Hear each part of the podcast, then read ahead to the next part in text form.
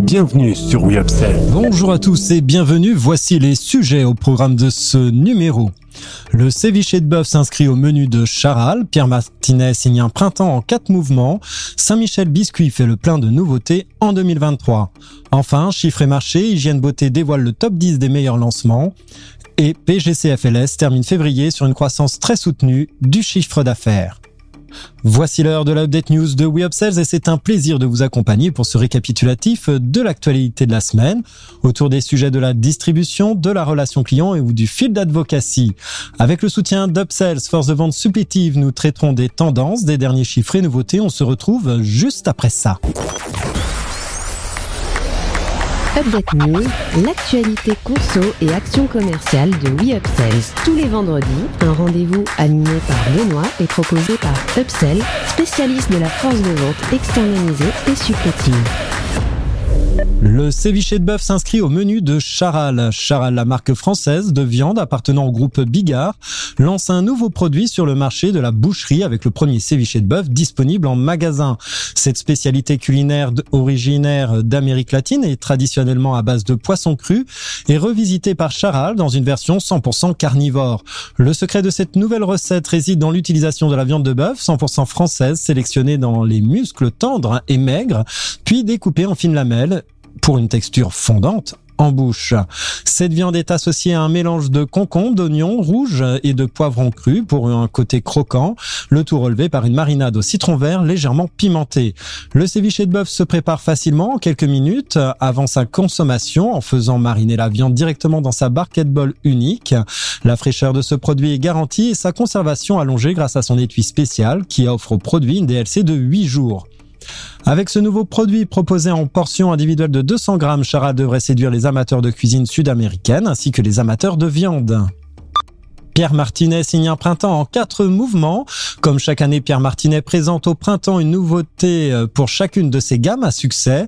La marque française leader de son marché étoffe ainsi son offre végétale d'une recette avec un ingrédient surprenant, le haricot Black Eyed ou corny en français. Pour l'anecdote, cette légumineuse introduite aux États-Unis et venant d'Afrique a inspiré le nom du groupe The Black Eyed Peas. Cette recette de légumes est complétée d'avocats et de noix de coco. La gamme Évasion se part d'un code Tokyo, nouilles, champignons, chou blanc et algues wakame. La recette saison, quant à elle, évolue en un taboulé au cassis. Sur son produit phare, à nouveau, le traiteur intraitable ajoute à son catalogue de taboulé une édition aux fèves de soja.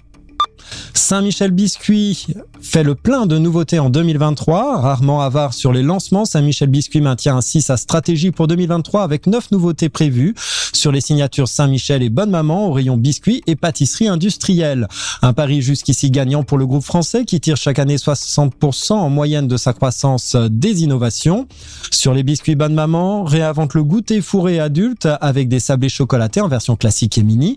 La marque étend également son offre sur la pâtisserie industrielle avec deux nouvelles références de Madeleine Choconoisette et Pure Beurre. Pour Saint-Michel, ce sont deux nouvelles galettes biscuitées au chocolat au lait qui vont voir le jour. Une nappée, l'autre fourrée. Côté pâtisserie industrielle, Saint-Michel développe sa gamme de galettes moelleuses avec euh, deux codes chocolaté, tigré ou marbré. Enfin, un nouveau sachet de Madeleine dans sa version allégée en sucre viendra compléter cette liste. Pour finir, chiffres et marché, Hygiène Beauté dévoile le top 10 des meilleurs lancements sur 2022. Nissan IQ dévoile ce top 10 des meilleurs lancements Hygiène Beauté sur l'année 2022. Ce classement intègre désormais les produits aussi de maquillage. Ainsi, après six premières périodes de lancement et avec un taux de réachat de 12%, le mascara Maybelline Colossal Curl se place en deuxième position, juste derrière la gamme de soins capillaires Elseve Hyaluron Repulpe, avec un chiffre d'affaires de 3,4 millions d'euros en hyper et supermarché. Head Shoulder Derma X Pro occupe la troisième position du classement avec un chiffre d'affaires de 2 millions d'euros, suivi par Kleenex Ultra Clean et l'antibactérien d'Oral-B. Les innovations des marques Cadom, L'Oréal Paris et Oral-B, Dove et Franck Provo clôtureront ce top 10 avec des chiffres d'affaires allant respectivement de 1,1 million à 840 000 euros. Selon Manon Dolac, analytique consultant chez Nielsen IQ, le rayon hygiène beauté se porte plutôt bien en 2022 avec une croissance à plus 2,4% en valeur, malgré un recul des unités commerciales à moins 2,5%. À date, il semblerait que ce soit plutôt le naturel accessible qui fasse sens auprès des consommateurs dans la mesure où il permet de concilier des considérations écologiques et économiques.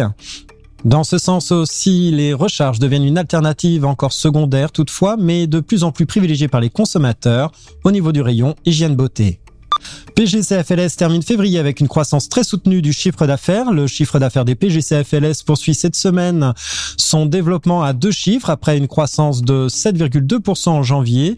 La dynamique chiffre d'affaires atteint plus 10,5% en février tiré par l'inflation. Les volumes sont en recul la semaine dernière et la baisse est de moins 3,1% versus 2022 sur le mois de février, soit une décroissance deux fois moins rapide qu'en janvier qui affichait moins 6,3% portant les quantités de PGCFLS FLS acheté en GSA depuis le début 2023 à un niveau légèrement supérieur à celle de 2019. La tendance est toujours euh, contrastée entre DPH et PGC alimentaire. La semaine dernière, les rayons entretien et hygiène enregistrent des pertes volume marquées, bien plus que les PGC alimentaires grâce au recul euh, limité des BRSA et O à moins 1% et de la crèmerie à moins 1,3%. Avec cette baisse mesurée des volumes et une inflation très élevée qui s'enregistre à plus 19,2%, la crèmerie enregistre la plus forte hausse en valeur avec une augmentation de plus 17,1% des rayons. Avec moins 2,9%, l'épicerie accuse un repli de ses volumes plus important que les semaines précédentes en raison d'un historique fort. Merci de votre écoute. Nous nous retrouvons la semaine prochaine. En attendant, abonnez-vous à la chaîne et au podcast de WeUpsells pour ne manquer aucune actualité. Enfin, n'hésitez pas à commenter, à réagir sur les sujets. Les équipes d'Upsell et moi-même, nous vous souhaitons d'excellents moments à tous.